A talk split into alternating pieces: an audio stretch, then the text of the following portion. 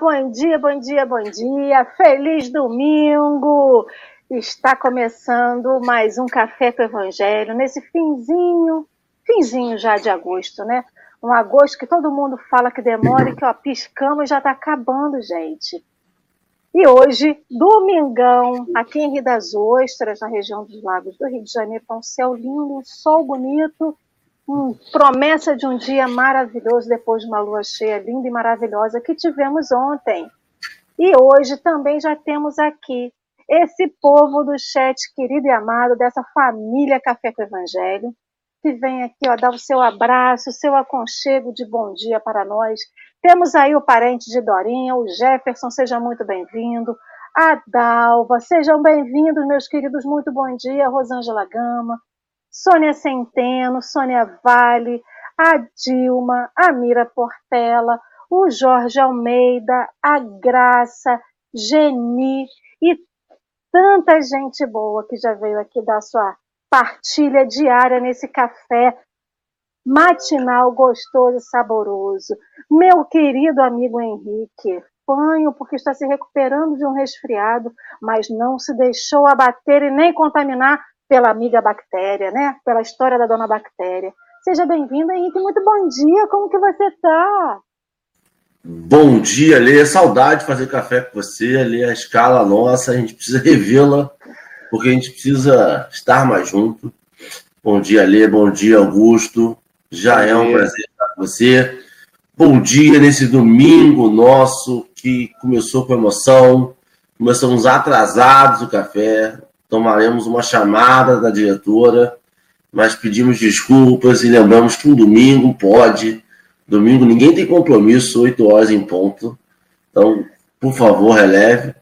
Augusto, agora é para você desejar um bom dia. Aí você se apresenta, fala um pouquinho quem é Augusto, da onde veio, para onde vai. Bom dia, Augusto.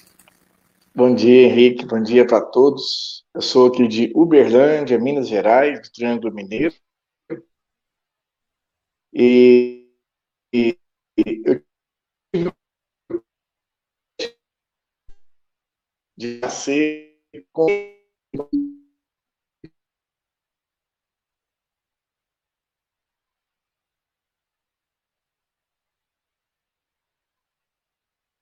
Augusto, você nos Augusto. ouve? Augusto? É, domingo, domingo, internet está preguiçosa. Isso, domingo, a internet está descansando do trabalho que ela teve a semana toda. Augusto, você voltou? Vamos esperar então um cadinho o nosso convidado chegar e o nosso convidado caiu. Nada como um domingo, uma emoção de domingo para aquecer a alma, colocar a adrenalina lá para cima e fazer o nosso corpo movimentar e o nosso cérebro trabalhar, né, gente? Porque sem emoção não rola, né? Café sem emoção não é café com evangelho. Porque senão não é trabalho, Alê. Senão é só um prazer gigantesco. Tem que ter uma emoçãozinha, tem que ter um contratempo. Tem que testar para ver se a gente está em paz. Como Entendeu? diz o ditado, né? Adoro esses ditados, gente. Me amarra em ditado. Quem souber ditado vai mandando pra gente, que eu gosto. Mar calmo nunca fez bom, bom, bom marinheiro, não é isso? Tudo que fica muito paradinho não faz a gente aprender, né? É assim que a gente dá os pulos da gente. Então a gente não quer fazer a prece inicial antes do convidado chegar. Ele voltou. Para um lugar onde a internet está melhor aqui? Não tem problema não, pode Vocês se acomodar. Me perdoem. Lógico então, eu estava falando com vocês, deixa eu sentar aqui. Estava falando com vocês, eu sou aqui de Uberlândia, Minas Gerais, e eu tenho o privilégio de nascer, tive o privilégio de nascer numa família espírita. Papai conviveu com Eurípides Barçanufo, em Sacramento, Legal. Então a, a responsabilidade é muito grande. Né? E eu então já nasci em berço espírita e participei das evangelizações desde criança e tive a oportunidade, na época dos meus 26 anos de idade, de conviver muito próximo com o Chico. numa convivência em que uma vez por mês eu estava lá assistindo as peregrinações, tive a oportunidade de estar debaixo do abacateiro, né, convivendo com o Carlos Bacelli. O Carlos Bacelli está lá em Uberaba até hoje, um médium fabuloso. E, e que a lição maior que eu pude aprender com o Chico foi a humildade. Eu disparadamente nunca conheci alguém com tamanha humildade, que nós vamos abordar isso aqui depois. Então eu quero agradecer vocês pela oportunidade de estar aqui e esperando de verdade tocar o coração, é, balançar o meu coração junto com o de vocês todos hoje. Os nossos corações estão ligados, né? Por Jesus, por esse testemunho da vida de Chico, que é um testemunho de persistência, disciplina, de boa vontade e entrega à espiritualidade amiga, né? Que privilégio Exato. poder ter estado debaixo daquele pé de abacateiro junto com Chico e com tantos espíritos iluminados, e que isso chegue ao coração de cada um. Então, mais uma vez, seja bem-vindo ao Café com o Evangelho, que você sinta acolhido, bem recebido por toda essa família Café, de, Café com Evangelho e essa família fundão que temos aqui. Então, antes da gente iniciar o estudo dessa manhã, vamos fazer uma prece inicial nesse cenário lindo e maravilhoso, pegando a inspiração desse cenário lindo e maravilhoso que é a natureza criada por Jesus para todos nós, né? Então, mestre querido amigo, aqui em Rio das Ostras faz um céu lindo, um céu azul, um sol saindo. Eu não sei como está o sol, como está o céu na casa de cada um de vocês, mas que o céu que você deseja esteja exatamente como você deseja.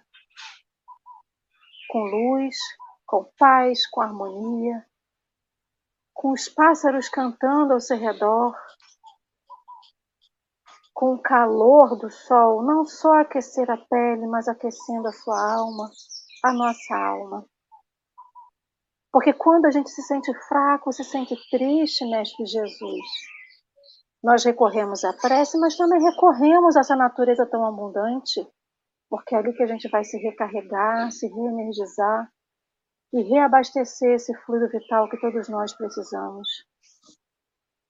E que não nos esqueçamos disso, mestre, de reabastecer a nossa vida no seu evangelho, nos seus exemplos, no seu amor, no serviço e no trabalho diário que todos nós temos conosco mesmo com as pessoas ao nosso redor, com a nossa vida, com a nossa trajetória e nossa caminhada.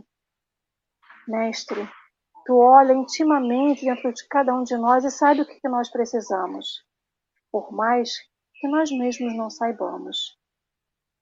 Que as nossas preces, os nossos pedidos em direção a Ti sejam de simplesmente aceitar que seja feita a Sua vontade, Mestre Jesus.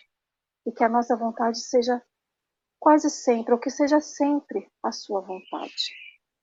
Pedimos aqui nessa manhã a sua bênção, a sua proteção, a sua luz, pedindo que o seu amor nos contagie, que o seu perdão nos contagie, para que também possamos doar a todos aqueles que nos ofenderam ou que também nós ofendemos. E assim, mestre, que o Senhor abençoe esse café diário, esse cafezinho dessa manhã, nos dando a sua intuição, a sua proteção. E que tenhamos uma manhã de muito estudo, de muito aprendizado e de muito Jesus na nossa caminhada. Assim seja, graças a Deus. Então, querido Augusto, antes da gente iniciar o estudo, Hoje entramos no novo versículo do capítulo 9 do Evangelho de Mateus. Para quem chegou hoje, quem está aqui nos ouvindo, é a primeira vez que chega ao café, estamos fazendo o estudo do Evangelho de Mateus pelas lentes de Emmanuel. Seguimos o livro Azul, de capa azul, editado pela FEB, em que é um compilado de todos os textos de Emmanuel em relação ao Evangelho de Mateus. Vamos estudar hoje o texto Estudo Íntimo, que foi publicado no Livro da Esperança, no capítulo 79, e o versículo que vamos estudar hoje é: Ide e aprendei o que significa.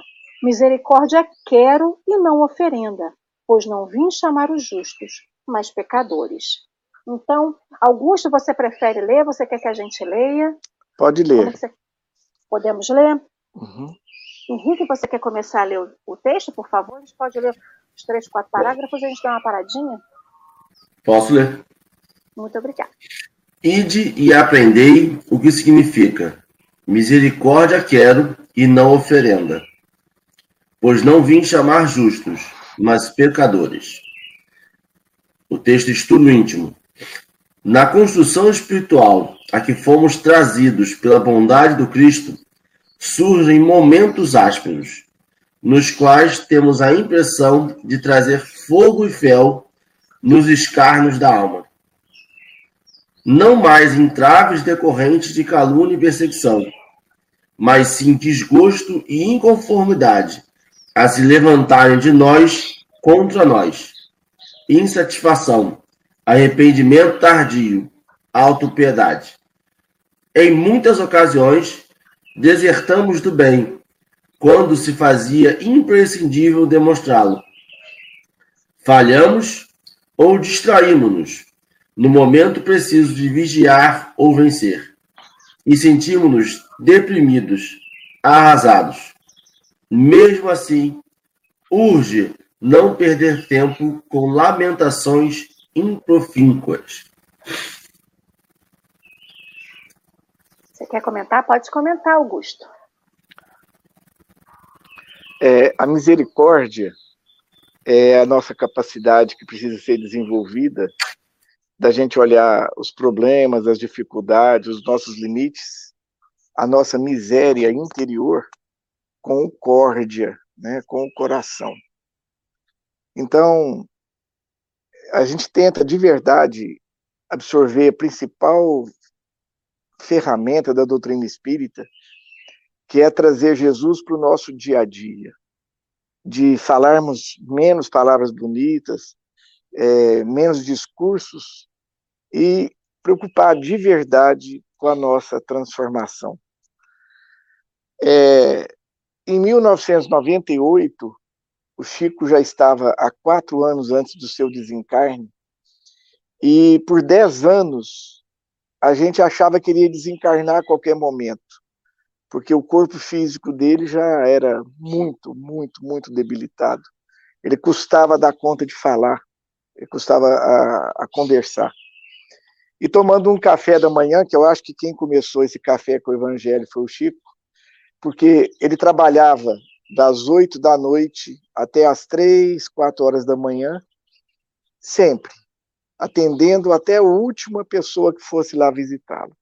E acabava o café, eu, na época, com 26 anos, jovem, ele com 90, e ele tinha mais resistência que eu. E, e, e da, do centro espírita, a gente ia para a casa dele tomar um cafezinho. E ele lia o evangelho ali 5 horas da manhã e pedia que cinco pessoas comentassem. E nessa vez, ele comentou conosco tudo o que nós estamos passando hoje. Ele fez uma previsão de tudo isso que a gente está vivendo, dessa pandemia, desse momento. Não usando o termo pandemia, não falando de vírus, mas desse momento com clareza. O Geraldinho comenta isso em vários vídeos do YouTube. O Geraldinho estava lá também. Mas o mais importante do que profecia, que não era uma coisa comum no Chico, era ele dizer que esse momento que a gente iria viver, essa praga que ele chamava, não usou o termo vírus, para cada pessoa que morresse do vírus, iriam morrer quatro de loucura. E eu ficava imaginando o que, que seria essa loucura. E convivendo hoje, vivendo hoje o momento que nós estamos vivendo, é, eu percebo que essa loucura é essa falta de perdão conosco mesmo, é as pessoas se deixarem entregar à tristeza, transformando tristezas em depressões. Então eu percebo hoje que muitas pessoas que terminam um relacionamento e acham que estão deprimidas, elas estão tristes. É natural que você passou por uma perda, você passou por um afastamento, ou até pela perda, pelo desencarne de um ente querido, você vai ter um período de sofrimento, você vai ter um período de dor, e as pessoas entram em antidepressivos e entram em remédios. E ele disse uma coisa muito importante, que é a mensagem que eu quero transmitir para todos nós hoje. Em que eu dizia para ele, Chico, como é que eu vou me livrar dessa praga, né, que hoje a gente sabe que é um vírus? Ele disse isso, a medicina resolve. E eu disse, como me resolver com a loucura, então? Então ele disse, fujam de agitações e de discussões. E essa é a mensagem que eu quero trazer a vocês. Nós vamos, é, nós vamos, vamos bater a nossa porta todos os dias oportunidade de conflitos, de conflitos dogmáticos, de conflitos políticos e de conflitos interiores, crises existenciais. Então, como foi feito na leitura, é um momento em que nós vamos observar muita coisa errada lá fora, nas outras pessoas, e que vai nos trazer muita insatisfação. Mas nós vamos vivenciar também muita coisa errada dentro de nós. E é um momento de ter muita paciência, não entrar em agitação, não querer resolver tudo ao mesmo tempo, não se conformar com tudo que você tem dentro de você. Você é assim mesmo, essa é você, esse é você. Nós não vamos conseguir, é, depois de tantas vidas sucessivas, em que a gente veio lutando e se modificando aos poucos, não vai ser num passe de mágica que nós vamos nos transformar. Nós percebemos hoje claramente que o planeta está passando por uma transição muito clara está tudo muito diferente. Quando você olha para o sol hoje, como você diz, um dia maravilhoso, mas é, lá dentro de nós existe um, um, um incômodo, uma, uma fervura dentro do nosso coração. E nós precisamos olhar para isso e dizer assim: é assim mesmo, está tudo certo. E termos a paciência, a calma, para poder passar por esse momentozinho em que, por incrível que pareça, tem gente que fala assim, poxa, mas não é a transição para o mundo de provas e expiações, de um mundo de provas e expiações para um mundo de regeneração. O mundo regenerador, posso falando ou vocês querem fazer algum comentário? O mundo regenerador é um mundo onde a dor, regenerador, é um mundo onde a dor vai continuar existindo, mas eu não vou dar muita bola para ela. Então, esse é o segredo. Nós vamos passar por dores e por sofrimentos, mas nós não vamos ter essa dor mais como Deus, como nosso nosso ídolo. Nós não vamos mais cultuar isso. Então, você tem um defeito, tudo bem. Nós estamos passando por um problema, tudo bem, é assim mesmo. Então eu vou valorizar o bem, eu vou dar mais ênfase, eu vou voltar o meu foco de luz, como num palco diante de um show, em que a luz vai lá e ela focaliza o cantor, aquele foco de luz. Eu vou colocar o foco de luz na bondade, na caridade, no bem. Eu me recordo quando o papai começou a fazer campanha do quilo aqui em Uberlândia, em 1957, eu não era nascido ainda, mas ele contava que tomava pedrada mesmo, não era força de expressão. Ele era xingado na porta das casas que ele batia para pedir doações. O pessoal falava que ele estava querendo ganhar aquilo para ele mesmo. E eu comecei a fazer campanha do quilo tão cedo, lá pelos meus 12, 13 anos, e como foi mais fácil para mim. Hoje eu percebo que nas horas vagas eu sou médico eu percebo no meu consultório é, como que as pessoas hoje estão abertas à caridade. Então, no meu fruto aí dos meus 59 anos, como era um atributo do espírita fazer a caridade. Como que essa bandeira era só da doutrina espírita. Hoje a gente vê as igrejas evangélicas fazendo campanhas, as igrejas católicas, a aceitação da, da, da assistência fraterna hoje é uma coisa absurda. Então, a doutrina espírita venceu. Porque se a, se a base da doutrina espírita, se a bandeira da doutrina espírita é a caridade, a, nunca se praticou tanta caridade. Isso hoje não é, de maneira alguma, não é uma bandeira do espiritismo mais. Essa bandeira hoje ela é tremulada por todas as religiões, inclusive pelas pessoas que não têm religião, ou que até professam que não creem em Deus, mas ajudam, socorrem e prestam assistência. Quando eu percebo isso nesses 60, quase 60 anos de vida, como a humanidade mudou, como a humanidade melhorou. Estar num mundo de regenerador é não dar bola para o que está errado, é não colocar o nosso foco no que está errado. Então, se tem algum problema com políticos, com governança, com, com polarização, com modos diferentes de pensar, tudo bem. Como o mundo hoje é mais gostoso de se viver.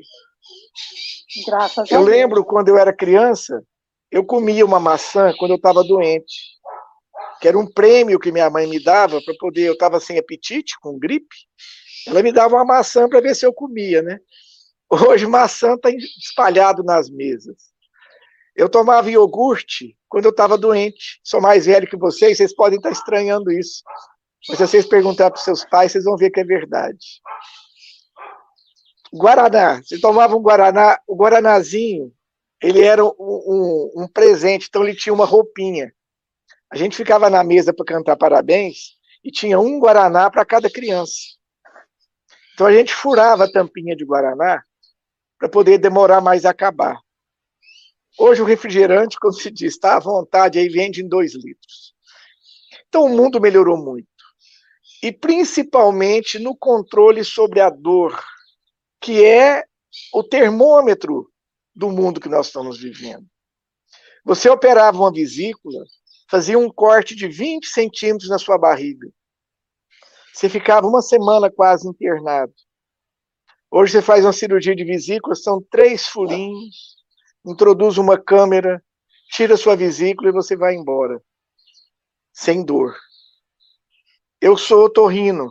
Eu fazia cirurgias de sinusite, a pessoa ficava com a cara inchada um mês.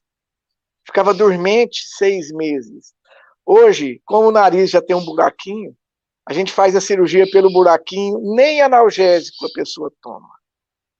Então vocês percebam, o controle que a medicina tem sobre a dor. Como hoje tem mais controle? Vou dar uma notícia para vocês, médica, que talvez vocês não saibam. Há uns 10 anos atrás foi criado um adesivo, parece um band-aid, que você cola no corpo. Ele é 100, 100 vezes mais potente que a morfina. Um adesivo para tratamento de câncer, para dores muito potentes.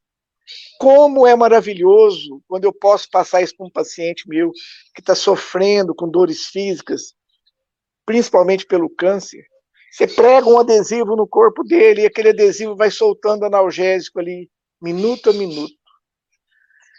Como é mais fácil controlar a dor médica, a dor física, como é mais fácil hoje controlar a dor da alma. Então, a doutrina espírita, eu vejo ela hoje como esse adesivo. Esse adesivo que, se eu colar no meu coração, o dia que eu precisar. Então, aquela pessoa que hoje fala: Nossa, mas está difícil demais. Como está dolorido passar o problema que eu estou passando. Em que eu não consigo enxergar. Como que eu vou ficar livre dessa dor? cola o evangelho no seu coração. Sem discurso, de verdade. Faz um teste. Eu tive um momento muito difícil na minha vida em que eu achava que não tinha saída. E eu testei o espiritismo. Lá dentro de mim, eu falei, eu vou usar esse negócio.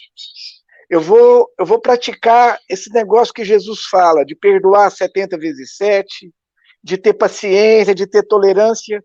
E eu estava por aqui, eu não aguentava mais de tanta indignação. Eu falei, eu vou testar esse negócio. Se esse negócio não funcionar, eu vou largar isso para lá.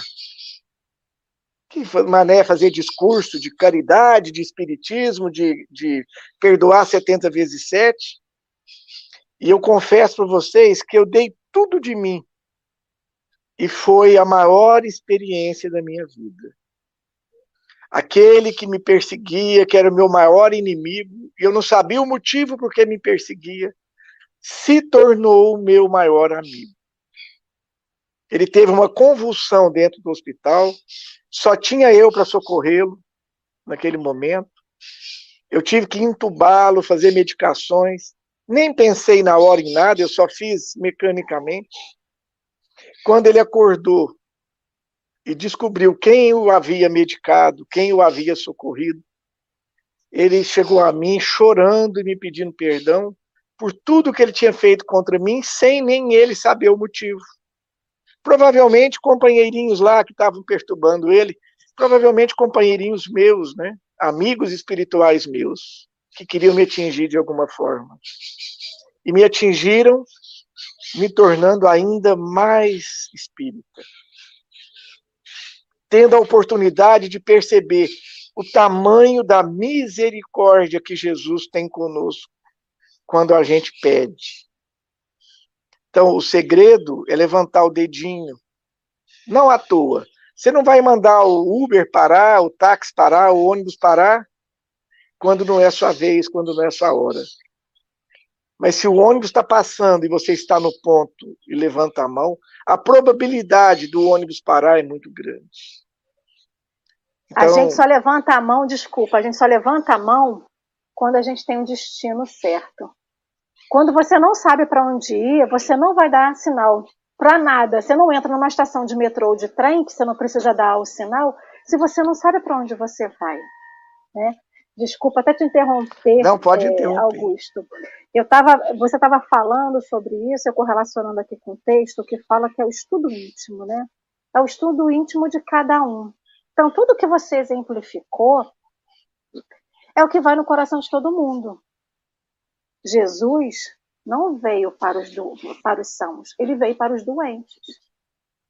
A doutrina espírita veio para ajudar a todos que estão doentes a procurar a sua cura, a, a fazer a sua cura, né? Porque a cura, como você mesmo disse, né?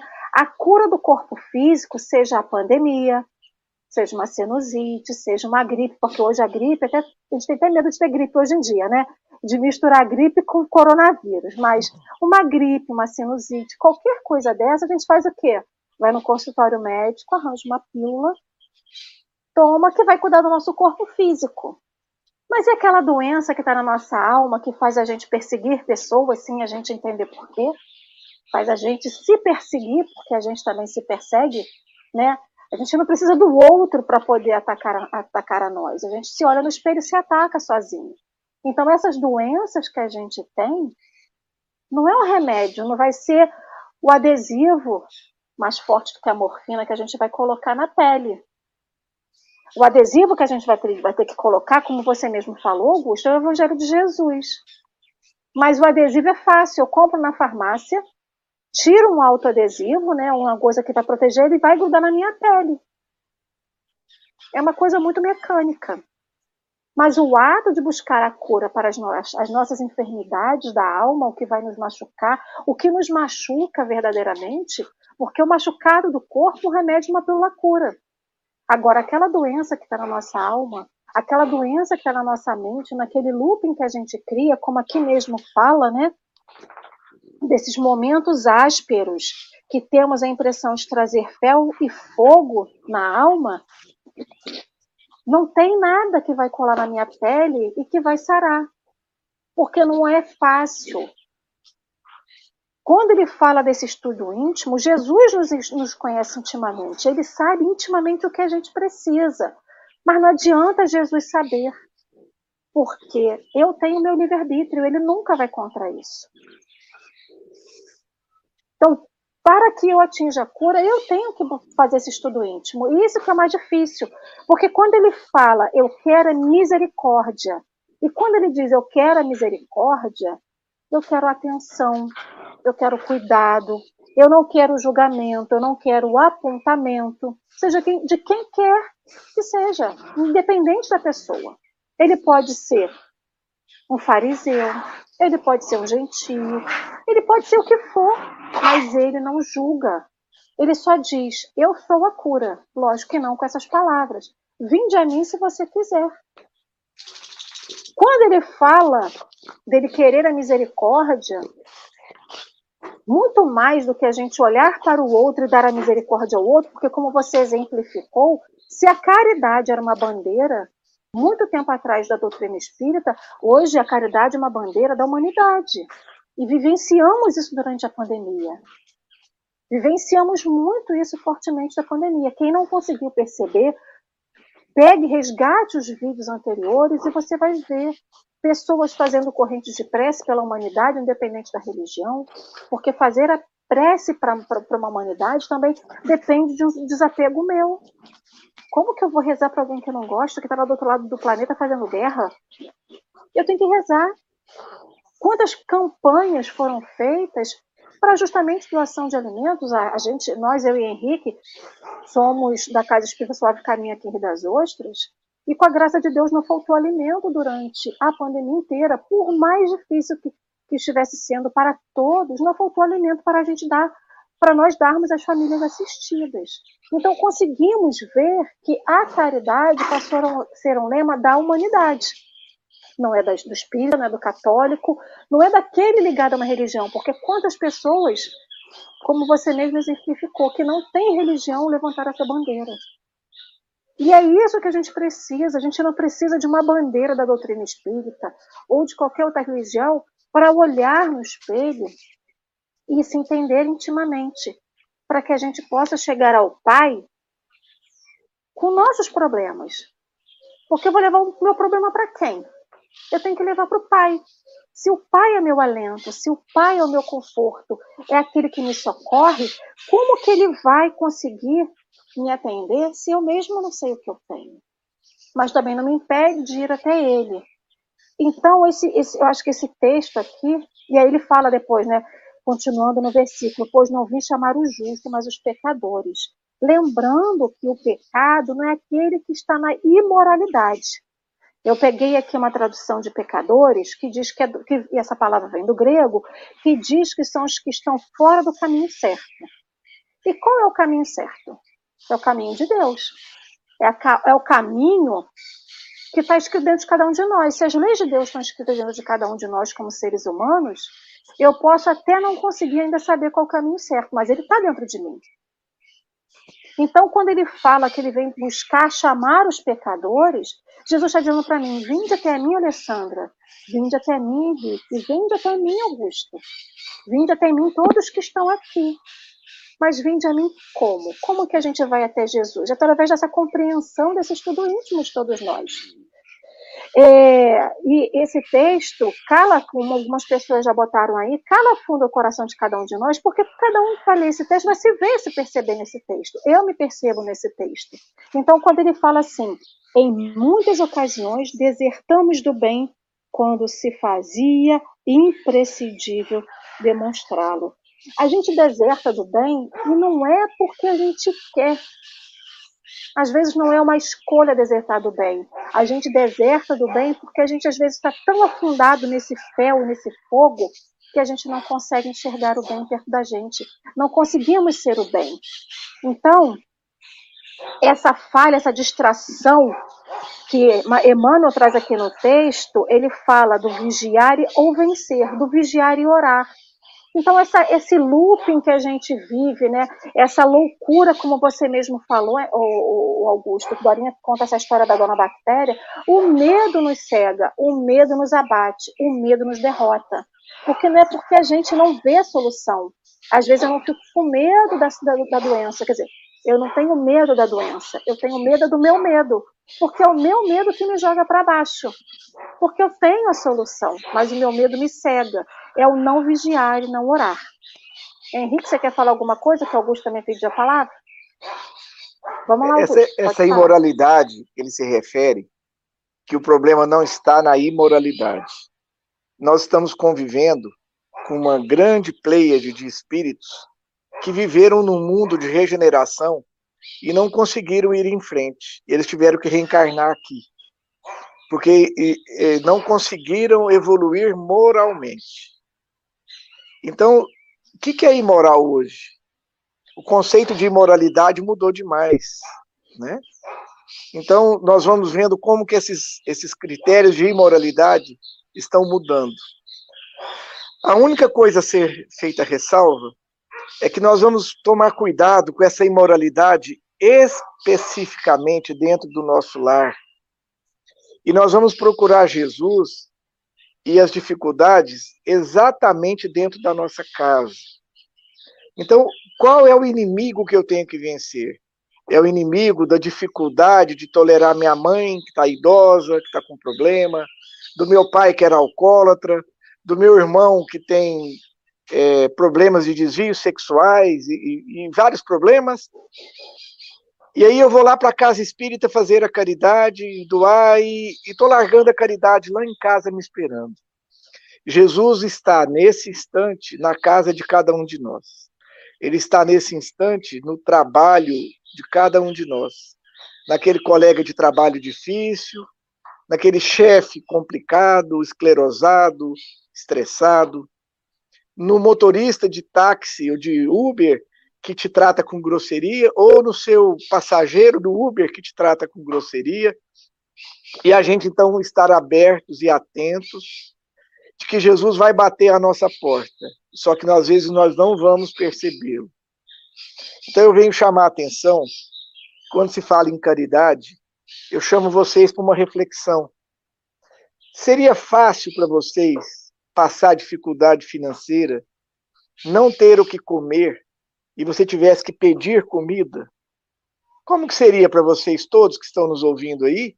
Você hoje levantar no domingo e falar, vou lá no centro espírita pedir uma cesta básica porque eu estou passando dificuldade. Para mim seria muito difícil, eu confesso. Eu ligar para um parente e falar, olha, me ajuda porque acabou o que tinha de comer aqui em casa. Então, pedir não é fácil. Então, se nós estivéssemos em dificuldade financeira, econômica, qualquer um de nós que estamos aqui, como seria para nós ter a humildade de pedir? Provavelmente não seria fácil. Então, cada um pede do jeito que dá conta, do jeito que consegue. Mas quando a deficiência é moral, quando a imoralidade é a minha e eu estou sofrendo, como que eu vou conseguir pedir? Como que eu vou conseguir chegar para um amigo e falar, me ajuda porque eu estou com uma podridão dentro de mim que eu preciso resolver? Eu tenho um defeito muito grave em mim e eu estou com fome, eu estou precisando resolver isso. Então, às vezes, a gente pede sendo nervoso, a gente pede sendo irritado. É a única maneira que eu dou conta de pedir socorro. Então, vamos prestar atenção. Igualzinho na parábola do bom samaritano, que tinha uma pessoa caída na estrada, machucada. E que que o samaritano deu? Azeite e vinho. Jogou azeite e vinho nas feridas dele. E eu pergunto para vocês, vocês já usaram azeite e vinho para tratar o machucado de alguém? Não. Por que, que ele jogou azeite e vinho? Porque é o que ele tinha na mão. Eu e todos vocês não seremos convocados dentro da nossa casa a tratar as feridas das pessoas machucadas que estão no nosso lar com remédios poderosos, com adesivos mágicos. Nós vamos usar azeite vinho, é o que nós tivermos na mão. O problema não é nem o que usar como remédio. Eu acho que nós estamos esbarrando num problema mais sério. Nós não estamos enxergando quem é que está machucado. Essa pessoa que a gente convive, que é de difícil relacionamento, que testa minha paciência, que mexe no meu ponto fraco. Ele é a pessoa que está caída na estrada. Essa pessoa dentro da sua casa, que é, às vezes, o seu marido, que hoje tornou-se um cara difícil. Essa esposa, que às vezes está rabugenta demais, está complicada demais, que não é mais aquela pessoa amável que era. esse filho que às vezes está aí caminhando para caminhos desafiadores, que nós não sabemos como lidar com esse comportamento do jovem. Essa é a maneira da pessoa dizer: Eu estou machucado. Então, como descobrir que remédio que eu vou usar se eu não estou enxergando nem, é que tá, nem quem é que está doente? E muitas das vezes, todos no mesmo seio familiar estão doentes e com doenças diferentes. Augusto, só vou interromper você um pouquinho, porque a gente tem que acabar de ler o texto. Henrique, meu anjo, você tem alguma consideração? Pode falar Você está muito quieto hoje. Estou tá quietinho. Quieto. Então vamos ler o restante do texto, por favor? Vamos. Claro que não claro que não nos compete descambar na irresponsabilidade mera obrigação analisar os nossos atos, examinar a consciência, meditar, discernir.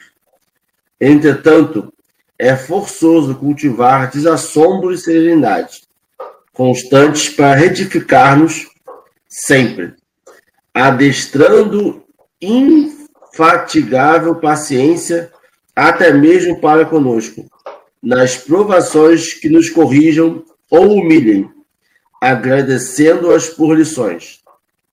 Muitas vezes perguntamos-nos por que teremos sido convocados à obra do Evangelho se, por enquanto, somos portadores de numerosas fraquezas e moléstias morais.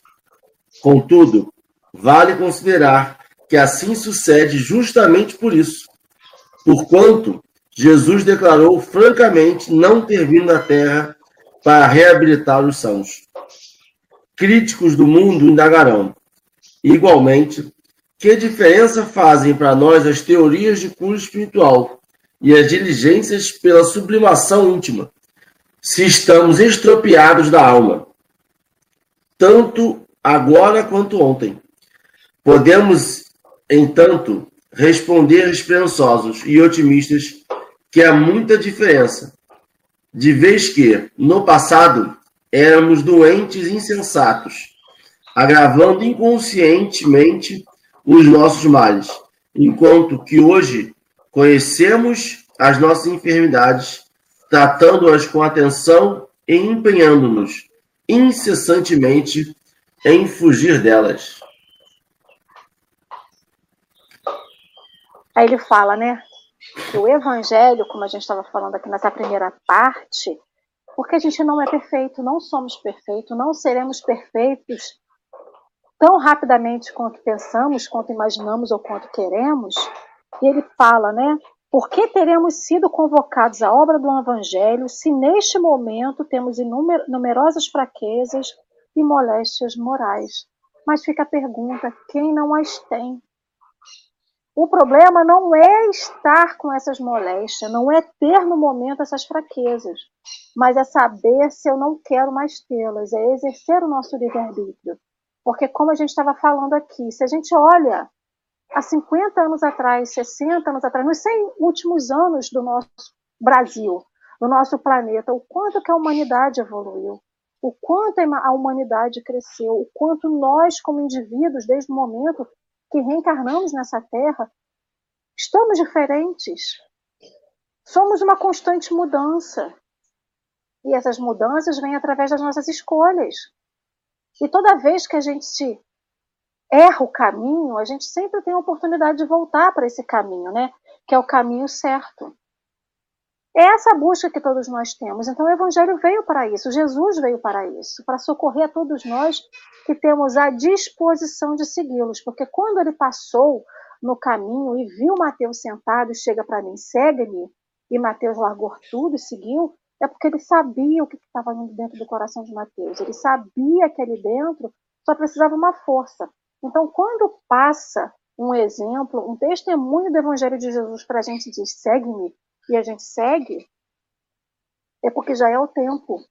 E quando a gente segue pela primeira vez, não é fácil deixar de seguir. Quer dizer, é fácil deixar de seguir, mas a nossa consciência apita, a nossa consciência nos chama, no a nossa consciência do caminho certo, aquela chama que vai dentro de nós, ela não para de, de crescer. Porque essa chama ela vai crescendo através do trabalho, do exercício, da doação ao próximo, da doação a nós mesmos, à nossa família. Então, essa chama do conhecimento, a chama de seguir Jesus, ela vai cada vez brilhar mais. E quando ele fala aqui no final, né? É, esperançosos e otimistas, e há muita diferença no que, que de vez que no passado éramos doentes, insensatos. Qual que é a diferença de nós de hoje para o ontem? É justamente a permanência no Evangelho. É a permanência de querer crescer com o Evangelho. Nós éramos insensatos porque não conhecíamos a doutrina de Jesus. Não tínhamos conhecimento da doutrina, porém hoje temos. Não é que a doutrina está fazendo a gente deixar de ser quem somos. A doutrina nos dá a compreensão de aceitar quem somos, fazendo com que a gente busque essa melhoria interior de cada um de nós. Henrique, meu querido, por favor. Eu vou já, já no consideração final. Primeiro, agradecer. E eu, eu vou usar uma analogia que Augusto usou dessa morfina, desse, desse adesivo. A gente, quando sente uma dor, o que a gente quer é uma solução externa para a gente curar esta dor. E o que o Evangelho diz através da doutrina é que é algumas essas dores internas nossas só a gente consegue tratar. E a única dor que pode paralisar a gente é a dor externa. É essa dor que faz com que a gente tenha que ficar acamado e alguém externo, médico, cuidar da gente essa dor interna nossa, a gente tem que trabalhar mais, porque através do trabalho a gente consegue lidar melhor com ela. E muitas das vezes, quando a gente está dolorido, quando a gente está magoado, quando a gente está ferido, a gente para e pede para Deus, pede para alguém vir aqui curar a nossa dor, porque está doendo muito, eu quero que pare. E a gente paralisa. E a ideia não é paralisar. A ideia é continuar trabalhando. E às vezes parece, Emmanuel parece meio insensível, né? Porque ele fala que mesmo que dor, algumas, alguns sentimentos nossos não são frutíferos. A gente não vai fazer nada com aquilo, abandona aquilo e segue trabalhando. E aí parece que um desrespeito com a dor do outro. Você olha e fala, pô, mas o cara tá dolorido, o cara perdeu um ente querido. E nessa pandemia, o que a gente mais tem é ente querido, sendo familiar ou não, que se perdeu, a questão é o que você vai fazer com essa informação. Esse fato aconteceu e a gente muitas das vezes fica parado, deitado numa cama esperando a morfina, esperando que alguém venha e anestesia essa dor, porque eu não sei trabalhar com ela. E o evangelho vem e diz: não vai vir ninguém, é você que tem que levantar e trabalhar. E aí é magnífico, porque junta tudo e você trabalhando com o outro, para o outro, com humildade, com caridade, você percebe a cura da sua dor. Aquilo minimiza. Aquilo minimiza no sentido de que você consegue passar por aquilo sem ficar parado. É magnífico para mim. Eu gosto muito. Muito obrigado. Já é a minha consideração final. Gente, o café passa que a gente nem vê. Augusto, querido, pode fazer suas considerações aí do texto. A colocação do Henrique foi fantástica. É o que eu disse agora mesmo. Se está com dor, vai com dor mesmo. Né? Então, você está sofrendo, vai sofrendo mesmo. É isso mesmo que a gente quis dizer com o mundo regenerador. Vamos parar de dar bola para a dor. Tá? E o, nós não queremos reencarnar no mundo da próxima vez. Imagine vocês um mundo todo ele dirigido por, por talibãs. Então nós vamos ver hoje o que está passando no Afeganistão. É para é, é um mundo daquele que a gente pode reencarnar na próxima vez. Se a gente gosta muito de dor e sofrimento, nós seria justo a gente nascer num mundo muito cheio de dor e sofrimento por questão de afinidade. Então, aquele que está realmente cansado da dor, que você diz, eu não aguento mais viver dessa forma. Então, o momento é de modificar hoje.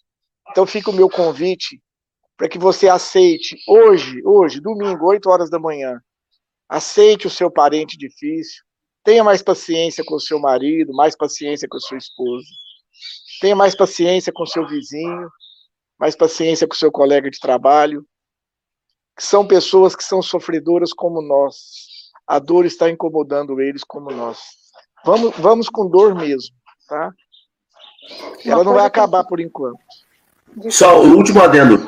Augusto, isso é perfeito, porque quando a gente fala vai com dor mesmo, é seja simpático, mesmo que não seja natural. Se a gente não consegue ser Jesus, tenta ser um, um Chico. Se a gente não consegue ser um Chico, seja ser um, tenta ser um vizinho educado. Se a gente não consegue ser um vizinho educado, seja pelo menos um desconhecido legal. Isso. Porque ninguém vai julgar quantos passos vai dar, mas vai julgar se ficar parado. A gente pode ir mancando, vai cambaleando, vai na força, mas vai. Parado não pode ficar. É perfeito, é isso aí. Uma consideração importante a fazer é que a dor que dói na gente, ninguém tem como apontar e dizer se ela é grande ou pequena. Não é isso que a gente está falando aqui, né? Porque a dor que dói na gente é uma dor genuína. Porém, queremos permanecer na dor e ser só a dor o nosso lema de vida, ou queremos dar um passo adiante? E o passo adiante é justamente no alívio dessa dor. Muitas pessoas sucumbem perante a vida porque dói muito e querem aliviar a dor e desistem. Só que o alívio da dor que a gente está falando aqui é justamente o Evangelho de Jesus. Porque quantas pessoas estão no meio de uma multidão familiar, com vários familiares dentro de casa, mas estão sozinhos, se sentem sozinhos.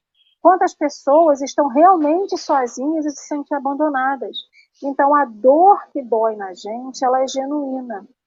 Porém, precisamos, e, e lembrando que dói na gente, também dói no outro. Porque quando a gente vê o sorriso no olhar do outro, no, no, no rosto do outro, não sabemos o que está por trás daquele sorriso. Não sabemos das lutas e dos corres do outro com o qual a gente convive. É muito fácil, eu estou irritada porque eu estou incomodada com, a, com algo e sair distribuindo farpa para todo mundo ao meu redor. Mas eu não sei o que, que a minha farpa pode fazer no coração do Henrique ou na vida do Augusto. Porque ele também pode estar aqui sorrindo, e eu não sei o que está, e a minha farpa vai aumentar uma dor que ele sente. Então, essa fala do Henrique, ela traz isso, é a responsabilidade. Não pela vida do outro, mas a responsabilidade com o que sai da nossa boca quando não estamos bem, como o que vai atingir no outro. Então, usar do respeito, eu não tenho ainda como amar, eu não tenho ainda como ser simpática, eu respeite. Eu respeite o outro, que eu respeite quem passa na rua, né? Não é que eu vou cultivar a dor dentro de mim, mas que eu deixe essa dor ir. E para isso a gente tem, né? A gente está aqui colocando no, no banner o contato da Casa Espírita para o atendimento fraterno. O atendimento fraterno das casas espíritas estão para nos ouvir. Né? Então, porque esse estudo íntimo ele passa também pelo conhecimento das nossas dores e não só das nossas potencialidades, do que a gente tem de dar de melhor, né? Não é só aquela avaliação, o que, que eu fiz de bom no meu dia, o que, que eu não fiz de bom no meu dia, mas também de saber o que dói, como dói, onde dói, para que eu possa buscar o remédio, para que eu possa buscar a cura. Então, essas foram as minhas considerações finais, porque todos nós estamos passando por alguma dor a moda do momento nas redes sociais é dizer assim: fora dos stories, nada vai bem. Então, assim, todo mundo vê um close bonito na rede social, um riso, uma foto bem feita, um bom cenário, mas por trás daquilo sempre tem uma imensidão de coisas que a gente não conhece, que não interpretemos o outro pelo sorriso que ele traz, mas que nós possamos nos colocar perante o outro com boa vontade para ouvi-lo, para acolhê-lo, porque a vida é feita dessa troca, não é? Augusto, Henrique, você tem mais alguma consideração, meu querido? Augusto, já estamos no nosso momento final. Vou deixar você com as suas considerações finais para que a gente possa fazer o nosso encerramento. Seria muita falta de misericórdia nossa se a gente visse um cadeirante atravessando uma rua com a cadeira de rodas e a gente criticasse a lentidão ou a dificuldade. E que a gente então consiga enxergar no outro, no outro mais próximo de nós de verdade, quais são suas deficiências. Seria muita falta de caridade eu criticar um deficiente físico, porque ele não enxerga, porque ele não ouve, porque ele não anda. É muita falta de caridade minha não ter paciência com as deficiências das pessoas que vivem comigo, das deficiências morais, das dificuldades morais. Então, que fica essa mensagem hoje, da gente de verdade, de verdade mesmo, aprender a conviver com a dor. Mas ela não vai ser a principal. O que nos aguarda é um mundo com muito mais amor do que dor. Isso é o mundo de regeneração. Um mundo que vai ter mais bondade do que maldade, mais bondade do que sofrimento. Então vamos apenas isso, ter misericórdia com as deficiências das pessoas com quem a gente convive. Isso aí. Querido, você trouxe algum texto para a gente para fazer o encerramento? Ou só vamos para a prece? Vamos para a prece. Então, tá bom. Antes de você fazer a prece, queremos te agradecer imensamente pelas suas considerações, pela partilha. Hashtag Volta Augusto já subiu no Café com o Evangelho, porque aqui a gente é assim, né?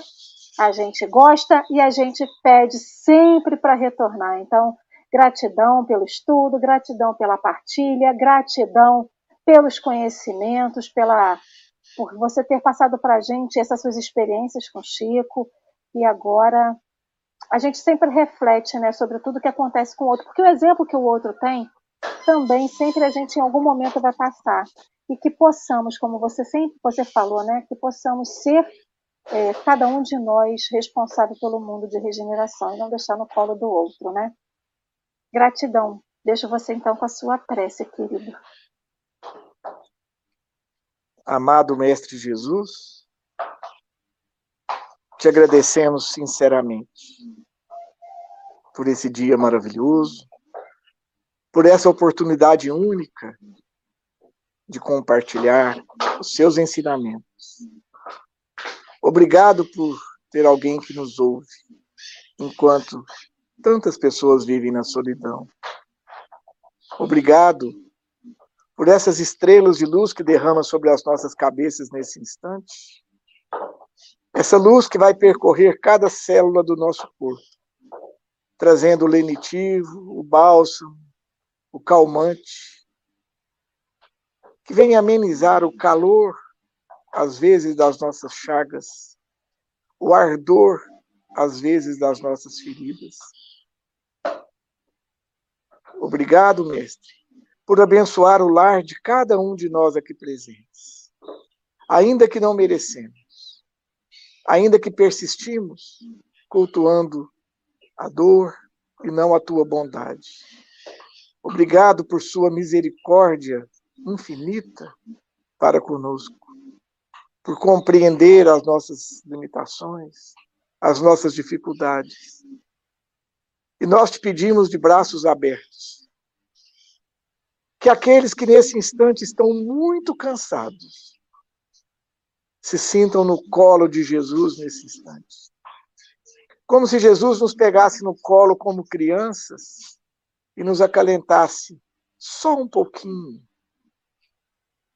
Então, aqueles que estão muito cansados, sintam-se acalentados por Jesus, que nos abraça a cada um nesse instante. Nós te agradecemos pela graça, Mestre, pela graça que nos deste de graça, a graça da vida, a graça da luz, a graça do ar que respiramos. Obrigado por essa manhã. Obrigado por essa mensagem fantástica do nosso querido Emmanuel. E nesse agradecimento, nós, humildemente, nos postamos em alma, de joelhos, recebendo a tua bênção nesse instante. Que assim seja. Assim seja, assim é, assim será. Que prece linda. Muito obrigado, Augusto. Muito obrigada, Henrique. Que Jesus abençoe a todos nesse domingo maravilhoso. Que seja maravilhoso para todos. Amanhã, sete horas da manhã, mais um cafezinho. Hoje espera aqui com a turma do Café com o Evangelho. Até amanhã, se Deus quiser. Fiquem com Deus.